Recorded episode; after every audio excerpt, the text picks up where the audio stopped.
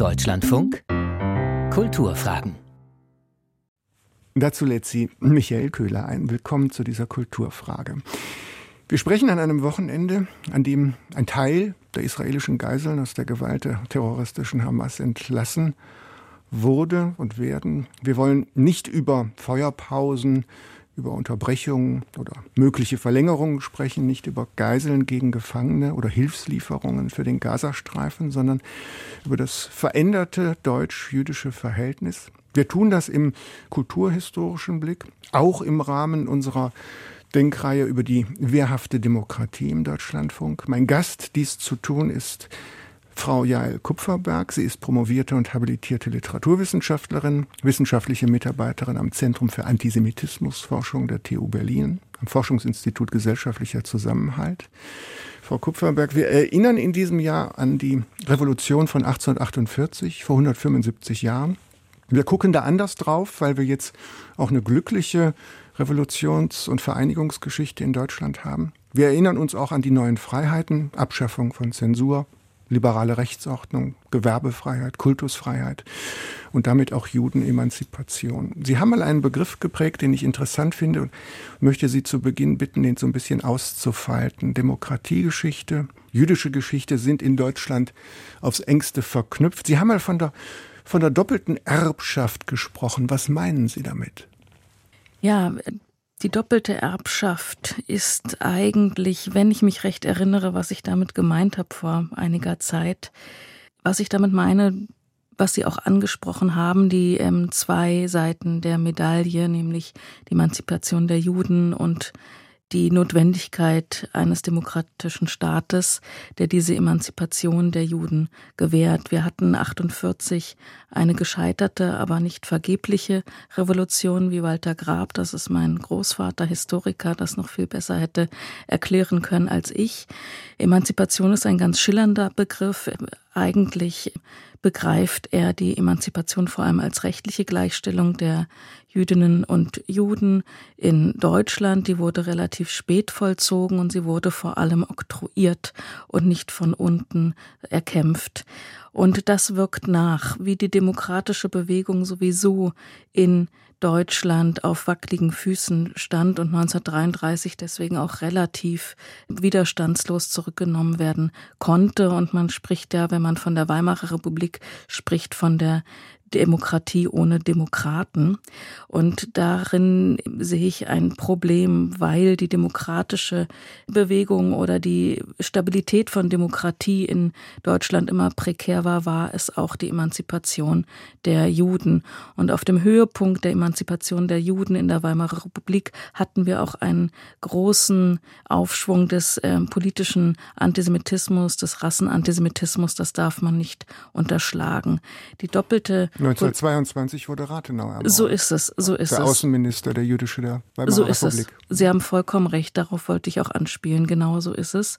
Und das war ein Vorbote, wenn Sie so wollen, eigentlich in Richtung 33. Und ich erinnere auch hier wurde ein Politiker, Herr Lübcke, von einem Rechtsradikalen erschossen. Also so weit hergeholt ähm, ist das alles nicht mit der Fragilität der Demokratie. Ja. Frau Kupferberg, auf den Kopf zugefragt, unter den gegenwärtigen Bedingungen Erinnerung. Sie haben auch mal gesagt, das Erinnern an die Shoah ist ein existenzieller Bezugspunkt für jüdische und nicht-jüdische Menschen. Ändert sich das gerade? Der Chef des Deutschen Historischen Museums, Raphael Groß, hat mal dem Spiegel vor wenigen äh, Wochen gesagt, es gibt eine neue Abwehr gegen die Erinnerung an den Holocaust. Ja, das kann ich nachvollziehen, ähm, dass er das sagt. Ich würde sagen, immer noch und auch für uns, auch für mich ganz persönlich, ist die Shoah und alles, was darum und darin geschehen, ist eben die große Frage an unsere postnarzisstische Gesellschaft. Ich mag diesen Begriff nicht, weil er so vereindeutigt, weil er Geschichte so vereindeutigt. Das habe ich immer nicht gern, weil, weil dieser Begriff so wenig Raum lässt. Aber also in Hannah Arendts Ausspruch, das hätte nicht geschehen dürfen. Da sind wir in diesem, in diesem Kosmos, dies, in diesem Nicht-Begreifen, da sind wir immer noch befangen, glaube ich. Wir sind befangen und für mich als Jüdin in Deutschland ist das ganz konkret. Von diesem, von diesem Ereignis äh, geht immer noch eine große Wirkung aus, eine, eine Wirkung, mit der wir tagtäglich im Prinzip leben müssen und die immer wieder auch Angst macht. Und die große Leistung, die, die wir vollbringen müssen, ist uns in diesen Strudel der Angst und in dieser Erzählung und Ereignis nicht einfangen zu lassen, sondern resilient darin zu werden. Damit meine ich, dass wir eigentlich aus der subjektiven Partikularen, aus der Partikularität etwas zurücktreten müssen und uns die historischen Ereignisse ganz genau anschauen müssen, um eine neuerliche Aufklärung am historischen Geschehen vollziehen zu können. Ja, wir brauchen eine neuerliche Aufklärung, wie ich finde, und wir müssen weg von identitätspolitischen Debatten, die wir derzeit führen wie gesagt, von der Shoah geht nach wie vor ein großer Schrecken aus und der hat sich eingegraben im Prinzip in das Gedächtnis, äh, freilich in das jüdische Gedächtnis und ist in das nicht-jüdische auf eine andere Art und Weise. Und während wir als Juden und Jüdinnen immer noch versuchen, das äh, verstehen zu wollen, wollen die anderen vielleicht möglicherweise davon auch nichts mehr hören. Ja. Josef Schuster, der Zentralratsvorsitzende, hat am 9. November in der Bezion-Synagoge in Berlin gesagt, ich erkenne in den vergangenen Wochen zuweilen dieses Land nicht wieder. Es wurde zugelassen, fährt er fort, dass es sagbar erscheint, öffentlich die Vernichtung Israels und die Auslöschung aller Juden zu propagieren. Ist etwas, ich benutze nochmal die Worte von Schuster, aus den Fugen geraten, wie er sagt? Oder wurde nur sichtbarer, dass da etwas ungefügt ist? Also leben ja. Juden und Juden wieder unsicher? Das ist eine ich kann nur aus persönlicher, also persönlich und akademisch zugleich sagen, ja, der 7. Oktober war eine wirkliche Zäsur. Ich habe ihn ähnlich wie Dandina als genozidalen Angriff auf jüdisches Leben empfunden. Hier wurden Juden als Juden massakriert dass das geschehen konnte. Und hier wurde Hannah Arendt auch immer wieder zitiert, das hätte nicht geschehen dürfen. Von vielen Nichtjuden wurde das zitiert. Von Juden wird zitiert, ähm, wenn ich als Jude angegriffen werde, muss ich mich als Jude verteidigen. Das wäre die jüdische partikulare Antwort darauf. Ja, mit dem 7. Oktober ist etwas, ich glaube, sichtbar geworden, nämlich hier ist im Prinzip die Spaltung der Welt, der Angriff auf den Westen insgesamt, den auch ähm, die Juden und Jüdinnen und das Judentum insgesamt verkörpern, also westliche Werte, Aufklärungswerte, demokratische Werte und so weiter. Anti-Amerikanismus, ähm, Antikapitalismus so, ist so immer ist auch Antisemitismus, ganz so schnell. So ist es, mhm. ganz schnell. Und hier hat sich das manifestiert und dieser Furor, dieser Gewaltexzess am 7. Oktober hat nochmal ganz deutlich Jüdinnen und Juden daran erinnert, dass sie in dieser Welt nicht sicher sind. Und das war die Message, das war, das war sozusagen die Nachricht, die von diesem Ereignis ausgegangen ist. Und die wirkt nach, die wirkt nach. Und ich habe in diesen Tagen nach dem 7. Oktober das Gefühl gehabt, hier ist etwas wirklich auseinandergebrochen oder zumindest das Koordinatensystem, was wir uns gebaut haben nach 45, was auch in vielen Dingen unlauter und redlich war, ähm, das muss neu justiert werden. Und ich bin noch nicht sicher, ob ich all das die Koordinaten wieder habe, die sowieso ähm, natürlich volatil sind, die weich gehalten werden müssen und so weiter. Das ist ja nicht die Frage. Aber hier ist etwas wirklich passiert, was uns allen äh, der jüdischen Existenz, der jüdischen Erfahrung wirklich den Boden unter den Füßen weggezogen hat. Und das ist dramatisch. Ängstlichkeit ist mehr eingezogen, sicher geglaubte Tabus stehen wieder zur Debatte und so weiter. Aber ich möchte auf der anderen Seite sagen, es wundert mich auch nicht, denn erstens gibt es, äh, sind wir in einer krisenhaften Zeit insgesamt. Wir haben insgesamt, also die Weltlage ist, wie soll ich sagen, krisenhaft ohne, ohne Gleichen, wie ich finde oder wie ich es wahrnehme. Und auf der anderen Seite dürfen wir nicht vergessen, über den 7. Oktober, dass wir auch in Deutschland eine Situation haben, in der ähm, rechtspopulistische Parteien Mehrheiten bilden können, äh, zweitstärkste Kraft werden können in den Parlamenten. Das heißt, wir haben einen Antisemitismus auf der einen Seite in den Parlamenten und auf der Straße auch in der migrantischen Bevölkerung. Und beides macht mir größte Angst, größte Angst. Und im Prinzip finde ich, sehen wir uns darin, gefangen, dass, oder ich sehe mich darin, dass es wieder einen Missbrauch an dem, an, am jüdischen am Jüdischen gibt, am jüdischen Körper gibt und er wird instrumentalisiert, er ist mimetisch besetzt, er wird projiziert, es wird auf ihn alles Mögliche projiziert und an ihm sozusagen sollen die Konflikte der Welt gelöst werden und das sehe ich als einen Fetisch an, der weiterhin wirksam ist. Hinter vorgehaltener Hand gibt es bestimmt nicht wenige, die sagen, ähm, die Juden sind schuld daran, dass die Dokumenta vielleicht demnächst nicht mehr stattfindet. Ich hoffe, die, die Ironie ist da, da rauszuhören. Wenn nur noch 31 Prozent der Deutschen nach Aussage von Bundeskanzler Scholz zustimmen, im Nahostkonflikt müsse Deutschland an der Seite Israels stehen, dann verändert sich da was. Gleichzeitig ruft Bundespräsident Steinmeier zum Schutz jüdischen Lebens auf, sagt, das ist Bürgerpflicht. Das hat er Ende Oktober auf der Solidaritätsdemo getan. Auch der Vizekanzler hat das sehr deutlich in seiner viel gelobten Videobotschaft gesagt. Antisemitismus ist in keiner Gestalt zu tolerieren. Mir fällt daran was auf. Mich würde Ihre Meinung interessieren. Sie haben schon zwei, dreimal das Wort Partikular benutzt. Ja. Für die Selbstwahrnehmung, zugleich aber auch den Gegenbegriff des Universalen noch vermieden. Ich vermute mal, dass das jetzt kommt. Ich habe manchmal den Eindruck, wenn vom Schutz jüdischen Lebens die Rede ist, dann wäre das sowieso so eine bedrohte Art, ja? Ja. Die, die, die unter, unter Schutz gestellt werden muss. Ich will mich nicht lustig machen, ich will auf etwas hinaus. Die offene Gesellschaft, wir alle sind zu schützen und haben, so haben nicht mildtätig irgendwie partikulare Bevölkerungsgruppen zu so schützen. Ist es. So ist es. Sehen Sie auch so? Das sehe ich absolut so. Ich kann Ihnen voll und ganz zustimmen. Und auch hier haben wir ein Problem, das hochdialektisch ist, auch widersprüchlich ist, nämlich jüdisches Leben demokratisches Leben, jüdisches Leben jetzt nochmal, um darauf zu sprechen zu kommen, bedarf des Schutzes eines Bundespräsidenten und der politischen Kaste und kann sich eben nicht auf die Zivilbevölkerung allein dort in Sicherheit wehen. Und das ist ein Problem. Je mehr für die Demokratie und nicht nur für, für die, die, jüdische Bevölkerung. So ist es. So ist es. Es muss gewollt werden und zwar von unten gewollt werden. Das zeigt die Geschichte. Wenn das nicht gewollt wird, sind wir in einer ganz ähm, problematischen und ähm, ja ganz problematischen Situation. Und so, wir müssen den Schritt wieder gehen, raus aus den identitätspolitischen partikularen Debatten, raus aus der Geschichte, raus aus der Mythologisierung von Geschichte und hinein wirklich. Wir müssen die Leistung wieder schaffen in die Entfremdung Verbindung hinein. Das heißt, dass wir immer zwei sind.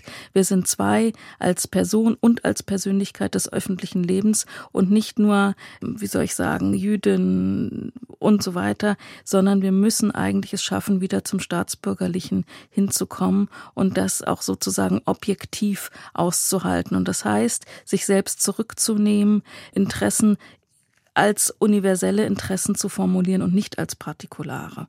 Und das heißt aber von jedem von jeder Person in Zwiesprache mit sich selbst zu gehen, sich als zwei zu denken, nämlich als Privatperson auf der einen Seite und als Staatsbürger und Staatsbürgerin auf der anderen Seite. Und diese Leistung muss vollbracht werden. Es hat ja Solidaritätsdemos gegeben. Es ist viel darüber gesprochen worden, dass die zögerlich kamen, zu langsam kamen, zu gering kamen. Es ist nicht so war wie bei Charlie Hebdo, dass dann alles plötzlich sagten, je suis Charlie oder dann plötzlich je suis BRI oder so, so etwas. Es hat äh, Solidaritätserklärungen gegeben. Die Berliner Opernhäuser und Orchester haben sich gegen Antisemitismus und Hass gewandt. In Düsseldorf gibt's große äh, Demos, gibt aber natürlich auch die anderen. In einem Vorgespräch haben Sie gesagt, Sie misstrauen ein wenig dem Bekenntniszwang. Das waren, glaube ich, Ihre Worte. Ja, so ist es. Warum? Ja, ich halte überhaupt nichts. Also ich als Akademikerin halte ich überhaupt nicht von nichts von Bekenntnis, sondern ich ähm, möchte gerne äh, zur Erkenntnis beitragen. Und Erkenntnis heißt immer Fragen und weniger Antworten. Und wir haben hier im Bekenntniszwang auch, finde ich, äh, letztlich eine ähm, falsch verstandene Identitätspolitik, nämlich zu denken, dass die Person immer gleich erstens mit der Meinung identisch sei, ja, dass es hier, also dass es so eine Essentialisierung von Meinung gibt. Und auf der anderen Seite hat der Bekenntniszwang eigentlich immer die, wie soll ich sagen, den Wunsch, das Begehren, wir sagen zu können und sich politisch auf der richtigen, moralisch auf der richtigen Seite zu wähnen. Und das halte ich für problematisch aus intellektueller Sicht. Wir müssen den Diskurs offen halten. Wir müssen schauen, dass, dass wir Ambivalenzen aushalten, Widersprüche aushalten und dass wir nicht immer reingehen in diese äußere ja oder Nein, dafür oder dagegen halten, sondern wieder in eine, eher in eine wie soll ich sagen, Vermehrung von Komplexität und im Bekenntniszwang steckt immer auch eine Reduktion und immer auch ein, ein schon das Postulat selbst drin, schon die, die Aussage, die Message. Und ich, ich habe da ein großes, ich fühle da ein großes Unbehagen, weil wir dadurch eben uns selber unsere, unsere, unsere Räume verengen. Ja, ich, ich, ich halte diese große, also es kam ja lauter Briefe und es gibt immer weitere Petitionen und so weiter. Und ich, ich Adorno hat das mal den Zwang zur Unterschrift genannt und ich möchte mich dem entziehen. Ich möchte, ich muss nicht wir sagen. Ich muss nicht wir sagen.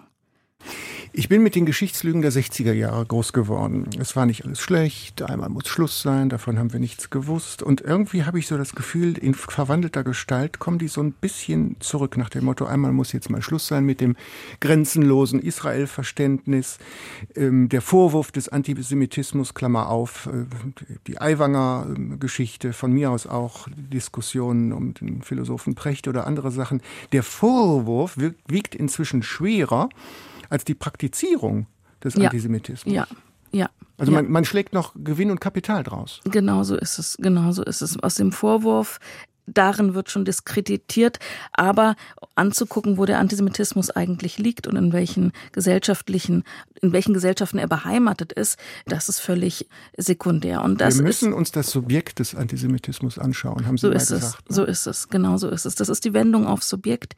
Adorno hat das auch gefordert, Erziehung nach Auschwitz, und deswegen müssen wir uns das Subjekt des Antisemitismus anschauen oder das eigentlich den Täter, wenn sie so wollen, und weniger das Objekt. Und ich meine, das müssen wir auch wieder tun. Und wir dürfen es nicht adressieren an eine jüdische Minderheit, das zu tun, sondern das muss die Zivilgesellschaft wollen. Sie muss es von sich aus wollen, weil sie wissen muss und wollen muss, dass wir hier nicht in eine Lagerbildung gehen und nicht antidemokratische Tendenzen stärken wollen, sondern demokratische. Aber das hat mit Differenzierung zu tun. Das hat mit einer Form der Entäußerung und der positiven Entfremdung zu tun, mit einer positiven Objektivation, mit wieder auch mit, mit wie soll ich sagen, mit einem, einer Abkehr von der Affektivität der Zeit, in der wir uns befinden. Sehen Sie, die beschleunigte Zeit, wie Hartmut Rosa das auch ausgeführt hat, führt ja dazu, dass wir immer ganz schnell reagieren müssen, dass wir Bekenntnisse, dass wir uns, dass wir uns positionieren müssen. Und das halte ich auch darin für höchst problematisch. Also das betrifft das auch. Das war ja der Kern, den Bracher Lichtenberg-Ettinger eingebracht hat, zu sagen, so ist es. gönnt uns einen, Mom uns einen Moment des Nachdenkens. Und der war, war nicht erlaubt. So ist es. Und das ist ein Problem. Und wir also alle die, die Kuratorin aus der Findungskommission, die dann äh, in, in einem im Erdrutsch dann komplett zurückgetreten ist. So ist es. Und diese Zeit, und deswegen haben wir viele strukturelle Probleme. Und das, das, das ist nicht nur der Antisemitismus, es ist die Beschleunigung der Zeit, das ist eine affektive Aneignung von Welt, in der wir uns befinden. Das ist, hat auch mit dem medialen Wandel zu tun, mit dem neuerlichen Strukturwandel, wie Habermas es genannt hat. Und hier sehe ich Affektivierung, Effektivisierung und vor allem auch die Verbilderung darin als höchst problematisch an. Das heißt, Antisemitismus ist eigentlich auch, wenn Sie so wollen, ein Produkt dessen, in welchen medialen Räumen wir uns bewegen. Hier herrscht Bekenntniszwang, um sich dem auch sofort entziehen zu müssen oder sofort ähm, Position beziehen zu müssen und überhaupt Erfahrung zu machen. Und das, das ist, ist ja, meines, so eine Art Schuldabwehr. Ne? So ist es. Und meines Erachtens liegt im Antisemitismus ein großer sozialer und auch Erfahrungsbenefit. Der Antisemitismus ist, wie wir aus der Antisemitismusforschung wissen, vor allem Lustgewinn und reagiert auf soziale Angst. Und da müssen wir wieder ran. Und das ist ein größeres Problem. Die meisten wissen, was Antisemitismus ist. Dabei ist das überhaupt gar nicht klar. Wir können sagen, es ist der Hass auf die Juden. Das wäre eine ganz banale Einordnung. Aber wir können sagen, Antisemitismus ist insgesamt eine falsche Aneignung von Welt, eine falsche Mimesis, wenn Sie so wollen. Im Hass spürt sich das Subjekt nochmal, haben Sie sehr psychoanalytisch so mal genau, beschrieben. Genau mhm. so ist es. Im Hass spürt sich das Objekt und er kann sich darüber vergemeinschaften und das ist der Mehrwert. Man kann Erfahrungen machen, das konnten Sie in den Corona-Demonstrationen sehen, das können Sie aber jetzt auch in, zum Beispiel auf den Straßen der Sonnenallee sehen. Ja, darüber kann auch Erfahrung gemacht werden und das können Sie in rechten Kreisen beobachten, das können Sie in allen möglichen Kreisen beobachten. An diese Antisemitismus zielt immer auf Vergemeinschaftung. Und deswegen äh, bin ich so ähm, alert oder bin ich auch so ähm, distanziert, wenn man sagt, ich möchte, äh, wir sagen nein, ich möchte gar nicht, wir sagen, ich sehe in diesem wir sagen eine hoch, hochproblematische äh, Angelegenheit, aber es reagiert auf soziale Angst Frau und diese, ja. Kupferberg, es hat in Bayern eine Razzia gegeben. Es ist ja nicht so, dass die Regierung die Hände in den Schoß legen würde. Ja. Eine Razzia gegen antisemitische Straftaten. Die Innenministerin fordert die Verbände bei der Islamkonferenz zu einer klaren Haltung auf. Hamas und Samidun sind verboten. Nur wenn ich Ihnen jetzt zuhöre, sind Sie, glaube ich, bleiben Sie bei Ihrer Skepsis. Anti Antisemitismus lässt sich nicht dekretieren, verordnen. So ist es. So ist es. Wir müssen ganz woanders ansetzen. Ne? Wir müssen äh, an die Gesellschaft rangehen. Wir müssen für gute Bildung sorgen. Wir müssten ähm, eigentlich an die Subjekt-Objekt-Position rangehen, wenn Sie so wollen. Wir brauchen eine Entschleunigung. Wir, wie ich finde, wir brauchen eine neuerliche Aufklärung am Bild, an Digitalität. Aber wir müssen uns die Objekte anschauen. Wir müssen schauen und wir müssen eher in die Deskriptivität gehen als in die Normativität, obwohl ich eine große Verfechterin der Normativität bin. Aber erstmal müssen wir Diskurse führen, offen führen und wir müssen Dinge auch klar benennen können. Was meinen Sie mit Freundin der Normativität? Dass Sie einfach sagen, ja. irgendwo sind mal ein paar Grenzen, da machen wir jetzt mal Schluss. Da wird nicht mehr diskutiert, sondern da hört es auf. Das sage ich als Jüdin. Ich, ähm, die, das Judentum ist die Religion der Ethik, die Religion der Vernunft und hier hat also die ethische normative Kraft. Des Gerechtigkeitspathos. Ne? So ist es, so ist und es. Der und der Heilung der Welt. Auch das, die Versöhnung, absolut. Hier hat sie ihren Ort und Antisemitismus, ähm, wenn ich daran erinnern darf, ist eine Form der falschen Versöhnung und ähm, unterliegt einem Druck, Identität herzustellen, wo diese nicht ähm, vorhanden ist. Und insofern, ich bin bin eine, ich bin eine große Freundin von Normativität, aber bevor die Normativität sozusagen, bevor wir eine normative Aussage treffen können, müssen wir erst einmal affektiv auf das Objekt, also gehen wir affektiv damit um, dann reflexiv. Und dieser reflexive Prozess, der scheint mir momentan wegzufallen. Und das macht mir größte Sorge. Ja, und dann kommen wir zur Normativität. Wir müssen da durch. Sie haben zu Beginn unseres Gesprächs in den Kulturfragen über die doppelte Erbschaft, über deutsch-jüdische Ungewissheiten in der Gegenwart den Namen ihres Großvaters fallen lassen. Ein bekannter Germanist. Ich habe ihn noch kennen. Historiker, ja, ja, ja, auch ja. German, ja, das stimmt. Heimlicher ihn, Germanist. Hm, habe ihn noch ja. Der hat das Institut für deutsche Geschichte an der Uni Tel Aviv gegründet, war auch Heineforscher, Vormärzforscher und damit auch Demokratieforscher, Emanzipationsforscher. So er hat aber auch mal gesagt, der deutsche Weg der Judenemanzipation, ist er vielleicht, ich gieße es mal in eine Frage, gegenwärtig ein ganzes Stück steiniger geworden? Ich möchte nicht in die Opferposition kommen. Ich glaube, wir können inzwischen viel mehr gestalten, als wir glauben. Ich glaube, wir haben selbst nach dem 7. Oktober ein, auch ein Selbstbewusstsein. Und ich glaube und ich hoffe vor allem, und Hoffnung ist Pflicht in dieser Situation, immer, immer Pflicht. Ich glaube, wir können selbstbewusst in diese Diskurse hineingehen. Und ähm, wenn wir, wenn wir es schaffen, diesen Reflexionsprozess erst einmal zu beschreiten und vor allem dann können wir, glaube ich, als mündige jüdische Bürger und vor allem universell als Müll oder objektiviert als mündige Staatsbürger in diesen Diskurs gehen, wenn wir ihn objektiviert angehen. Also nicht allein in der partikularen Situation uns aufhalten, sondern auch wieder es schaffen, in die Objektivität zu gehen und wieder im Sinne der Vernunft und weniger vielleicht, und das hört sich ähm, möglicherweise reaktionär an, aber möglicherweise Ge Geschichte auch wiederum zu objektivieren wieder in die Vernunft gehen und die Vernunft heißt, ähm, es zu schaffen, in ein Selbstgespräch zu kommen und zu wissen, was wir wollen von einer demokratischen. Gesellschaft. Und das heißt Schutz, das heißt Offenheit, das heißt Freiheit und das heißt vor allem Bildung und Sicherheit und Gesundheit. Und da müssen wir wieder ran. Diese sozialen Fragen sind immer wieder zu klären und wir dürfen uns nicht einholen lassen von populistischen populistischen Antworten, die viel verkürzt, die natürlich ähm, Gesellschaft immer verkürzen und so weiter. Gedanken zur wehrhaften Demokratie, Gedanken zur doppelten Erbschaft über deutsch-jüdische Ungewissheiten. Habe ich in den Kulturfragen gesprochen mit Jael Kupferberg. Sie ist Literaturwissenschaftlerin, Mitarbeiterin wissenschaftlich am Zentrum für Antisemitismusforschung der TU Berlin am Forschungsinstitut Gesellschaftlicher Zusammenhalt dankbar. Durch die Sendung führte Michael Köhler, Frau Kupferberg. Danke für Ihre Zeit. Ich bedanke mich. Nach uns wie gewohnt die Sendung Kultur heute.